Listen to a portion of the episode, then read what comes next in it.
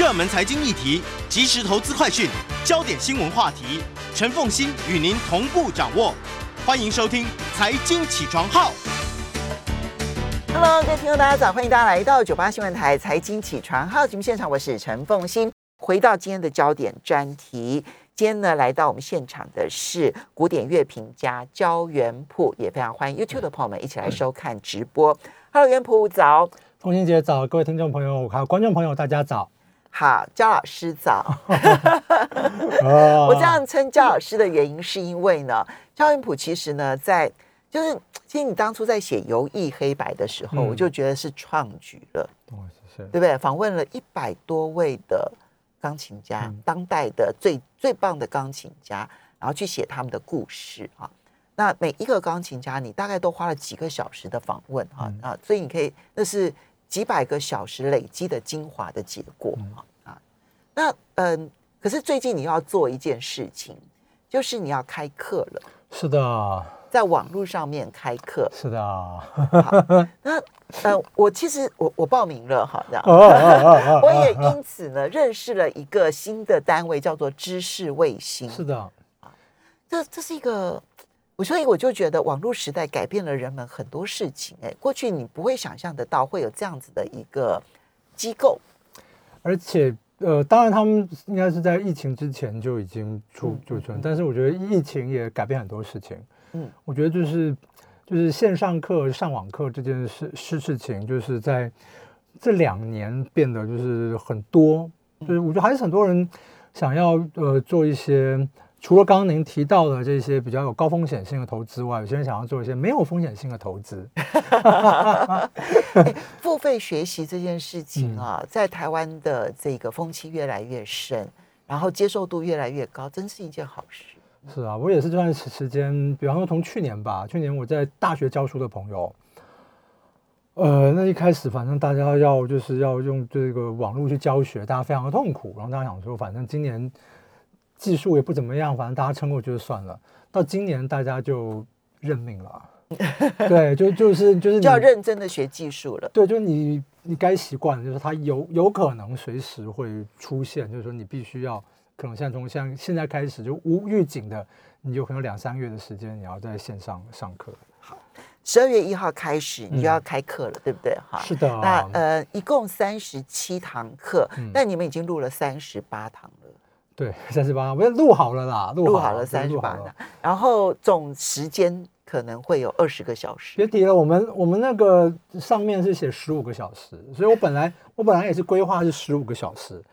殊不知就是我太多嘴，真的是，所以呢录一录，我想说应该会到二十个小时，差不多。嗯所以，如果想要了解古典音乐的话，这是一堂很好的入门课，而且在网络上面看嘛，付费看，是是，而所以你必须付费成为学员之后，你才有资格看是。好啊，那我们今天就来稍微的介绍一下。不过，当然你想想看啊，三十七堂课的内容，我们今天当然不可能全部介绍完，嗯。那只是给大家一个影子，对不对？哈，那呃呃，你这里面的音乐啊，为了版权的关系，全部自己重没有新没有没有啊。没有全部，就是我们我们有一些音乐是跟奇美音乐、奇美他们去买东西权的去合作啊，但有一些就是奇美也没有啊，然后有有有一些我其实是托朋友了，这样子就比方说呃你有什么现场录音可以给我用的，好，那我就用，所以大家会发现说里面哎钢琴曲还用你解说用还蛮蛮多的，那如果这曲子也没有的话的话。没关系，反正我们就租录音厅、租音乐厅，然后来录。嗯，哎，你真的好大手笔哦！其实很累，但是也很好玩，因为我们录出了一些，就是我们除了录音之外，还有录影，所以这些会是在影影片里面，所以我们有录一个非常非常精彩的一个歌剧的段落。那这样子是哪一个交响乐乐团？是交响乐团哦？没有没有没有没有没有，不是不是是，就是我们有钢琴，有小提琴，有女高音，有男低音。哦，所以都是这些音乐家配合你，嗯，然后去专门录给这个学员。这个对，就这个课程这样，我说请你录从几分，就是从几小节到几小节，请你多几小节到几小节这样子，对，还蛮好玩的，就是就是在这个疫情期间啊，或怎么样，大家还是努力的去研发这些新的东西。所以等一下我们听到的音乐有一些就是世界首播不是全部都世界首播。我今天来你的节目，我带的所有音乐都是我们录的，好，都是课堂里面会出所以。YouTube 要听到，这全部都是都是有版权的世界首播，世界是我们自己的嗯版权哦。对对对对好对，OK，好来，我呃，第一首我们先来介绍的这一首曲子，嗯挑选的是拉摩的《野人》。是，这是呃法国的巴洛克作曲家。哎，啊我真的不认识拉摩。反正你上这个课就晓得了，这样子对他他蛮他蛮重要的哦，就是嗯他对于法国来讲的话，他写了这些键盘作品啊，还有歌剧啊。嗯当然音乐史上面讲，还写了这个什么一个和和声学啊。那不过对一般人讲的话，就不用去读这个东西了。但是呃，他的作品，因为他因为年代比巴赫还要早，哦，那是十六世纪，没有没有没有，就是比17还是在十七世代就比巴赫还早十七世纪早一点。所以那个时候就是大家，因为他用的乐器呢还没有钢琴，就是用大键琴来演奏他的作品，所以以前就是好一段时间大家其实不太演他的东东西，觉得用钢琴不太合适，是慢慢大概就这二十年，大家觉得说，哎，我们还是可以尝试用钢琴去演奏他的作作品，然后他写了很多那些很有趣的歌剧和那些芭蕾舞剧，哦啊，很好玩，就是也是像最近这个二三十年，大家又重新开始去演出，觉得说啊，这真的很有趣哎，嗯哦，就是很多人很好玩的这些想法或点子。我们待会为大家所放的，就是我们这里面请到了钢琴家徐慧平老师，为大家演奏他这个键盘乐器组曲里面的一首曲子，叫做《野人》哈、这个野人就是这些呃。原原始部落的人，那这一段其实也出现在他的这种舞蹈音乐跟芭蕾舞剧，还有那种歌剧里里面，很好玩的一段音乐，你听了觉得是充满了活力，非常适合这个早上的节目。这个距离现在有三百将呃两百多年，快三百年。对对对，三百年左右。好，我们来听看看。这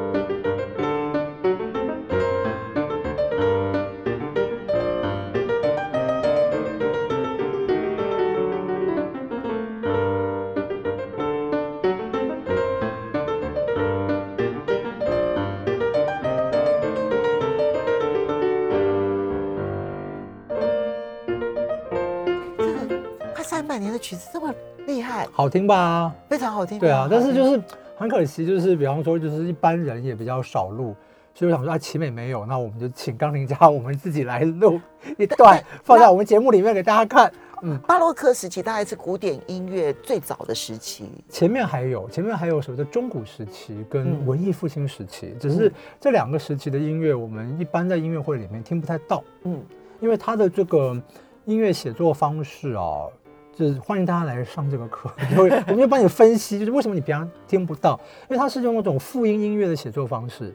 就都是这些线条的交交织啦。然后呢，再就是说他们呃那个时候人对于什么是和谐的声音定义跟我们不太一样，我们现在对于什么和谐声音定义比较宽，那以前的话就是说只有哪些声音是和和谐的，嗯。所以我们现在听的话，听起来那个声音就觉得就是很古老啊，就比较僵硬啊这样子。嗯但是还是有伟大的作作品啊，所以我这个里面还是会介绍，比比方说，我如果在大学教音乐史的话，那个中古跟文艺复兴起码是一个学期的课，最少是一个学期的课。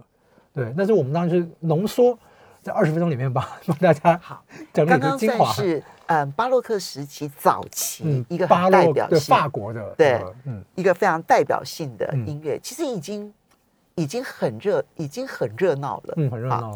你接下来再带来的这一首呢是库伊，对，这是俄罗斯作曲家，要叫做俄俄罗斯啊，是这个是后比较后面，就是十九世纪中后期的作曲家。他跟这个他这个人很好玩，因为他是所谓的俄国的民族，呃，就是这种民族风的，民族风格，关键就是他们要写自己的音乐嗯啊。然后他的这些人这一派人呢，都不是正直作曲家，他的正直是圣彼得堡各个军事学院的炮兵的教授，他教防御工事，他是逐乘法教授。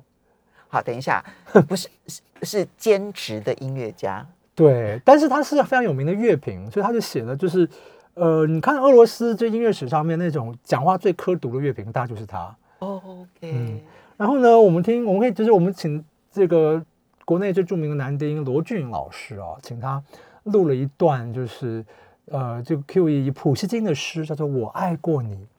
然后呢哦写了这首，我觉得你听听看这个骂人把别人都骂死的这个这个兼职作曲家写一个普希金的这首情诗， 然后是什么样子我。们来听看看库伊这首。 Я вас любил, любовь еще быть может в душе моей угасла совсем, но пусть она вас больше не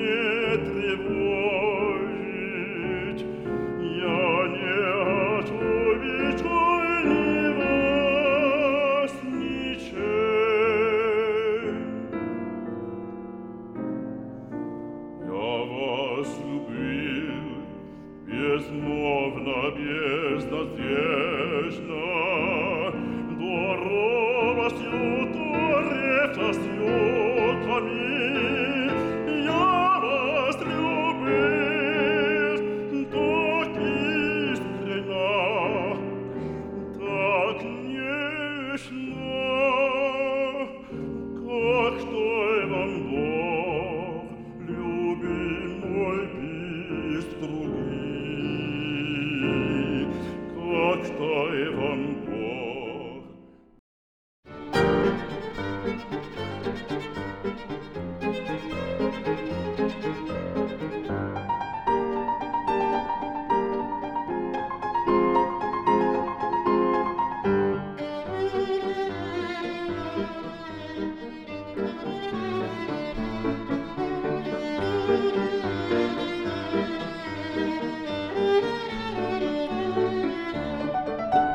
大家来到九八新闻台财经起床号节目现场，我是陈凤欣。今天是一个古典专题啊，在我们现场是古典乐评家焦元溥，也非常欢迎 YouTube 的朋友们一起来收看直播。好，刚刚介绍两位是我我我我至少我承认我自己都不知道的音嗯作曲家，然后其实你看带来的音乐这么优美，这首曲子也很棒。可是我想大概比较多的乐迷曾经听过，是好圣桑的《孤楼之歌》，是圣桑是法国的音乐家，非常知名的音乐是家。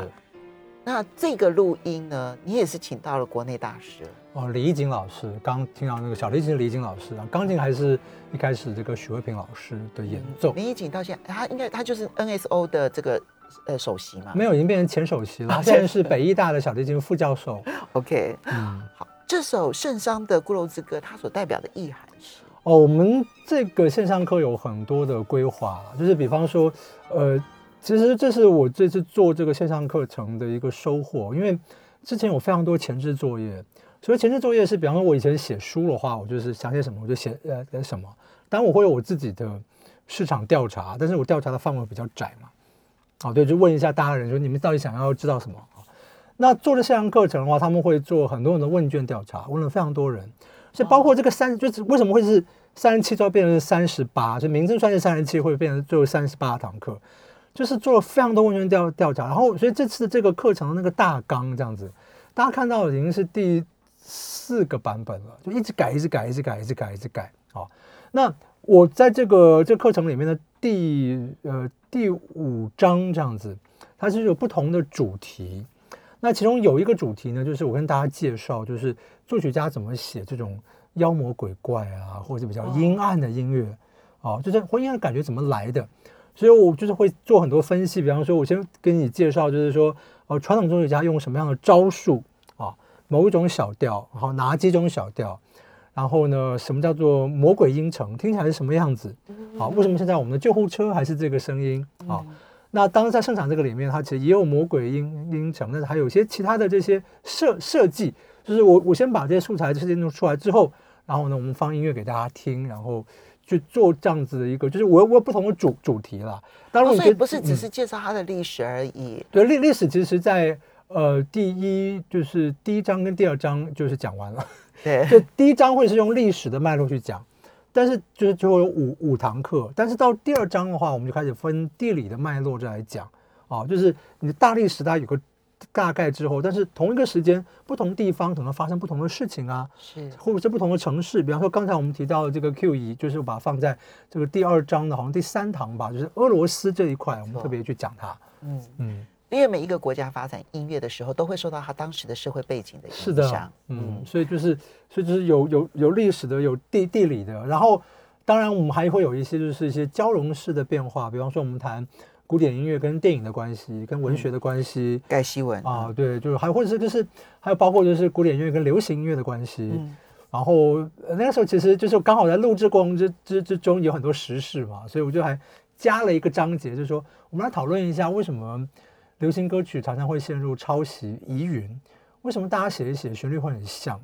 啊？但是其实古典音乐也发生过同样的事事情，对对，所以我们可以哎用用这个来做一个整理。但这个做整理当然是我们从一个和声的一个脉络，我们先大家知道说哦，大家会这样写，你是这样写的结果，那结果出来的曲调可能就变成这个样子，或者或者如何。所以这个里面就我自己还要弹琴，这样就真的录了录了蛮多东东西，然后但是把它剪接成一个，希望还是一个呃有有趣的，然后每一个单元是有系统的，但是可以让大家有触类旁通效果的，就不是说真正是在，不是就是说它是要做线上课没有错，但是不是说你就坐那边，然后你就是要像上课一样，我希望每一堂还是一个听起来是有趣的，而然后且我可以反复听嘛。是就可以反复听，然后还可以就是你可以就跟很多东西是有触触动跟连连连接的，比方说你喜欢读小说，你喜欢看电影，嗯啊，你可以从这个课程里面得到很多的这一些这个触触动啊或触，还有这种就是很多连接。好，所以刚刚盛章，你希望这里面他其实要谈的是音乐家在不同的氛围要如何去营造它，比如说嗯。阴暗的氛围哈，或者欢乐的氛围，或者是喜悦的氛围。但接下来我们来介绍的是库普兰的《芦苇》，是。我们来听看看音乐。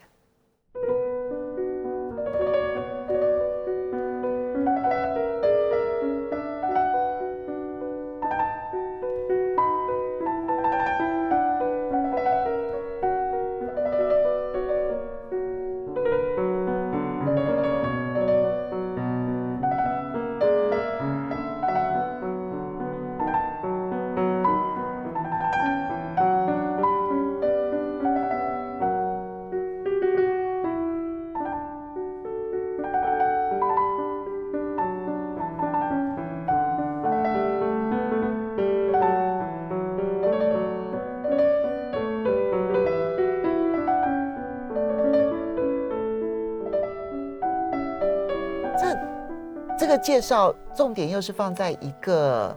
一个嗯主题了吗？没有，他这个其实其实我放这段其实因为它很好听啊，没有，就是它还是放在那个法国巴洛克，他是法国巴洛克作家，跟拉摩差不多同一个时、时代人。库普兰，嗯，嗯，他写了很多这种键盘乐器的作品，但是就是他的每一个作品，就是他会给一个标题，嗯嗯，然后就是他还有很多很好玩的标题。那这个芦苇的话，当然讲就是风吹芦苇，然后那种好像淡淡的忧伤这样子的感觉。那我我还以为你要去营造那个作曲家要如何去营造那一种漂泊感呢。有了，但是这个是第五章的第一堂，我们会特别讲，就是作曲家怎么写七情六欲。嗯嗯，啊，就是还还还是有，就是在在那个第五章第一堂里面，我们讲说，呃，快乐的感觉怎么来，悲伤的感觉，然后愤怒，然后或者彷徨，你怎么用音乐来写彷徨呢？啊，就是就是我有还分门别别类的，那个是是有做，不过那个就是因为还可以用到蛮蛮多这个可以购买到的这些版权的曲曲子，好，嗯，但是但是就是我只是，但是我们这个里面还有很有趣的事情，就就是，嗯，它这个课程在设计的时候啊，就是不只是帮助大家了解音嗯音音乐，我们还有一个章节是帮助大家去思考诠释。嗯像第六章，我们就是在讲的说，今天拿到一个乐乐谱了。好，那为什么陈凤新老师的演奏跟我演奏就有天壤之别呢？为什么他演奏这么好听呢？为什么就是这么的好？那我就我就这么不好呢？好，就是这个，那这个原因怎么来的？我为什么我们看同一个乐谱可以有这么大不同的差异？对好，这个原因是什么？所以我们在第六章的话，其实但这个其实是我的强强项，对，包括我不是论文就在写这个，对然后啊对，所以我当时就分门别类去跟大家去介绍，还会就是说，呃，就是说听音乐会发生一些问题啊，就是你听到了一个跟你想法跟一般人听到的很不一样的东西的时候，你通常是怎么想的啊？所以我们就是分门别类来为大家介绍各种的可可能，所以所以这里面也也也也是有就帮助你去如何鉴赏的这一块。所以不只是赏析对，所以所以有有历史的，有地地理的，然后有啊分门，然后有各种性的的不同跟音乐跟其他的连接的，然后有主题性的，比方说小说的、跟电影的、跟主题的，对比方说，我们刚才听到的就是有阴森的这音乐，但我们也也有就是跟宗教主题有关的作品，还有跟什么动物啊、花鸟虫鱼啊有关的这些哦这个作品。这个音乐家常常用，对，是的，啊，所以就就会就会这样。那它里面还有教大家，也不是嗯。教好像很奇怪，人家说本人的心得分享，啊 对，分享分享，就是说这个跟鉴赏有关的。嗯那最后的话，还就是最后就是跟实际听音乐会就有关的，你选位置，音乐厅该怎么选位置对啊？呀，音 比如说是钢琴独奏会啊，你要选左边啊，千万不要选右边啊，类似的。啊，但是选右边其实也不错。我在节目里面告诉你大家为什么很不不不错啊，就是就是就是之类的这些讨论。好，库普来，你介绍一下这位作曲家，他也是比较少被演出的作曲家。是因为他的作品其实其实最适合演奏是大键琴啦，啊，因为他这曲是大键琴写的。那用钢琴来演奏的话，着实要花一番功夫为什么？去调整，因为你要让那个声音就是清脆感。对，然后但是就是你呃，这其实像一种翻译，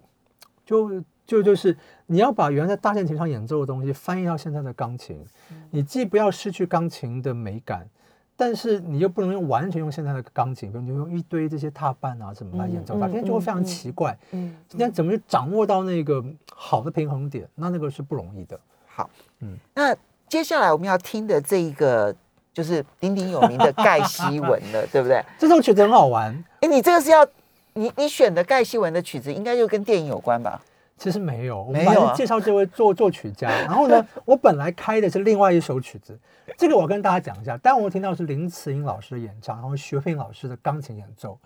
然后我开那个曲子台湾第一女高音啊，是，然后我开了这个曲子的时候呢，这个这钢琴家本来要练，就被他先生看到了，他先生说，他说他就马上写就是讯息给我，他说啊，你这样录盖希文啊，你能录这一首。你不要录你开的那一首，我说为什么呢？他说因为这一首是我我跟我太太两人的定情曲。好好玩哦。我就说好，那你要买这个课程这样子。钢琴家叫什么名字？钢琴家叫许慧萍，许慧萍。OK，好。对，这就是这个，呃就是这个中研院法研所研究员这个张永健博士跟许慧萍博士两人的定情曲啊，这样子对，就是呃那个呵护这个守护我的人。好吧，那既然说好吧，既然你开了，那我们就改录这首曲子。嗯，好，盖希文的这一首《嗯那个呵护我的人》哇，两位博士的定情曲，我们来听看看。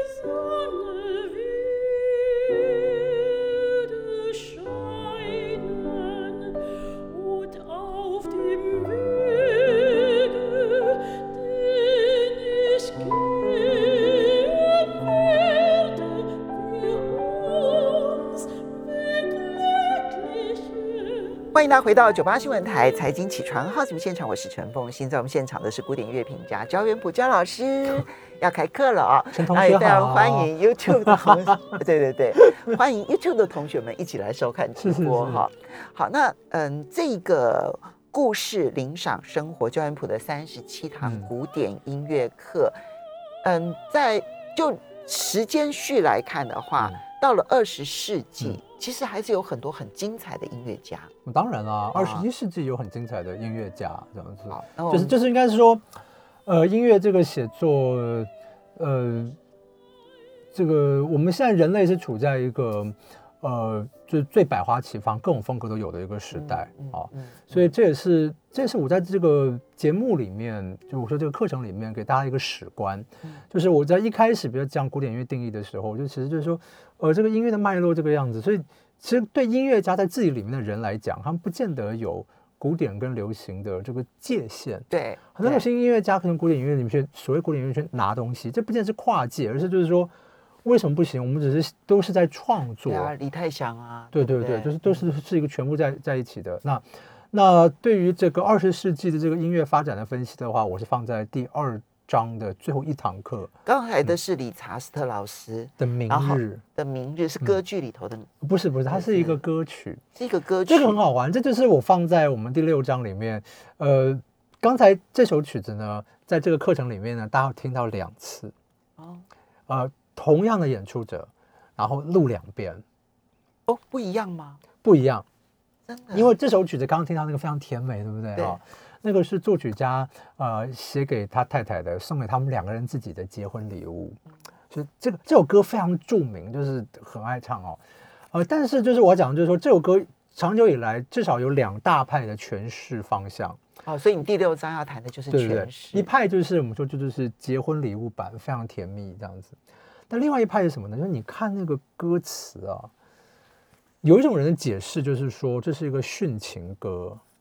啊，对，就是他，就他，你完全你读那个里面，觉得好像就是说这个人就是要投海殉情。就我爱你爱到可以去这个，对对对对对。那究竟是哪一个版本呢？那那我在节目里有解释，就是说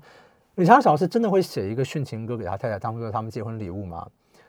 别人或许不可能，但就这对夫妻来讲是可能的，因为这对夫夫妻，呃，他们很好笑，就是你知道李查小是跟他太太啊，就他太太是女高音，然后呢，就有有一回是李浩老师指挥自己的歌剧排练，然后女高音就就唱嘛，在这练练这样。然后有一个地方呢，李老师刚讲说不对，你这边唱错了，应该怎么怎么怎么样。然后呢，这女高音就非常的生气，就把乐谱这样往地上一砸，然后就就回后台休休息室去了。然后李查老师把指挥棒一丢，就追到后台去，然后乐团就看傻了，就觉得说哇，这接下来怎么办？对，好，等到结果真是好做自己啊对，对对对，不是最好，但是结果等到那个后台的门再打开，李莎老师出来了，然后跟他讲说：“哦，刚刚我们订婚了。”嗯嗯嗯，好可爱哦，对，然后然后呢，这个就是因为因为理查劳斯活到八十多岁嘛，他太太比他还晚一点过世，就真的是相伴六十年这样子，哦，六六六十年。然后我讲就是说，大家对理查劳斯在世时有印象，就是他只要一出现，他太太就很骂他，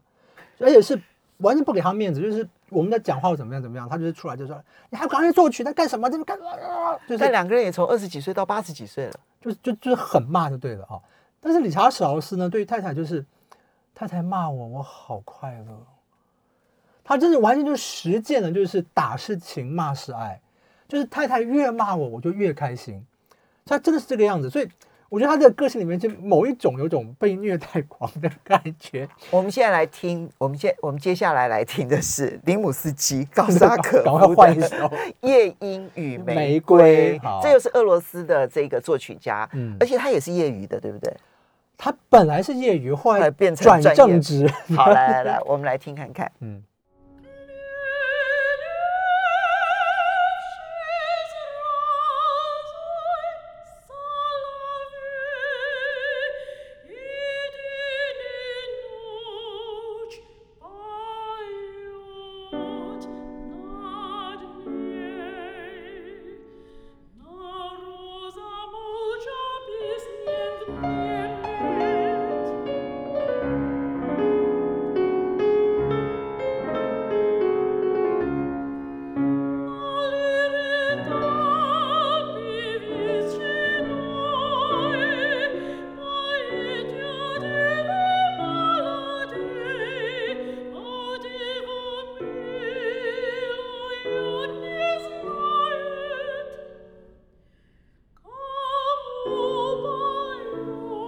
欢迎大家回到这个节目现场哦。这个是林姆斯基高沙可夫的《夜莺与玫瑰》，有没有很美？很美。你你这把它归类在哪一类哦？因为我们把它放在那个，这是第五章的那个花鸟虫鱼动物 在里面。哦，嗯可我觉得俄罗斯在十九世纪末二十世纪初有一批音乐家是很感人的，因为可能他我不知道，就他们是少数这种就是从业余，然后整个振兴一个国家的古典音乐。那现在俄罗斯当然是也是古典音乐大国啊、嗯，那它成为大国，其实跟那一些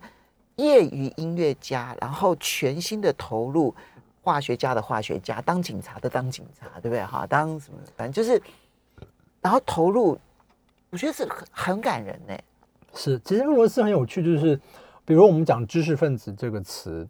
呃，在其他国家知识分子就是说你可能要有一定的这个知识水准叫知识分子，可是在俄文里面的话，这个知识分子这个词，他们从德文、法文借来这个词，可是在俄文的话，呃，你虽然是个农民，甚至不不识字。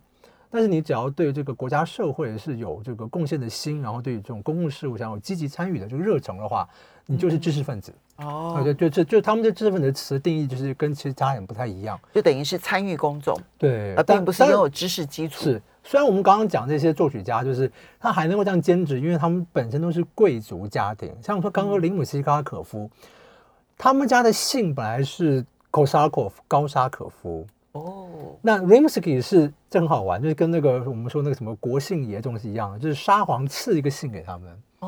这就是所以他们变成，所以他就再加上就是在 Kosakov 之前加上 Rimsky。Rimsky 是因为他们家是 Rimsky 是跟罗马是有关系的，字跟罗马，我觉得好像是跟军工啊或什么有关系，他们这家就变成了林姆斯 Rimsky Kosakov。嗯，哦，所以所以 Rimsky Kosakov 本来是海军军官，我们现在听到的是他作品二。就非常年轻、非常早的作作品，然后慢慢慢慢的才摸索这个作曲之道，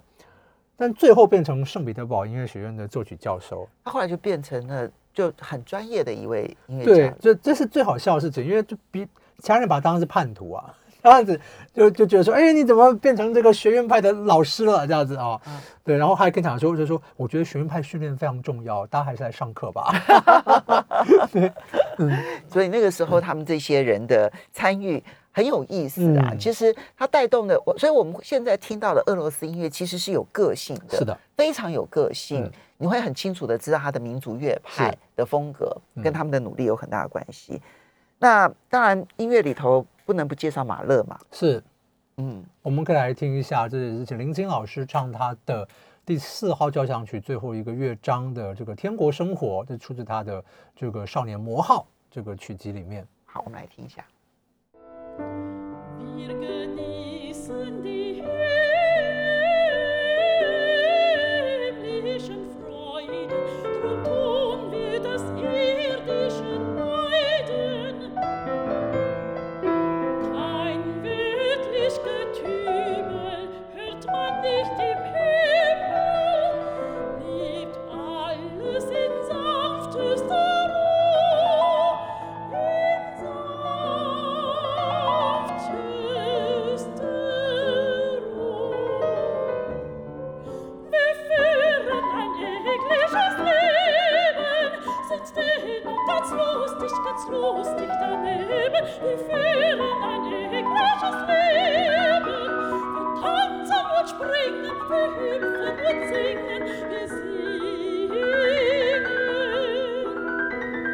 好，这些音乐呢，如果大家都上完课了之后，你希望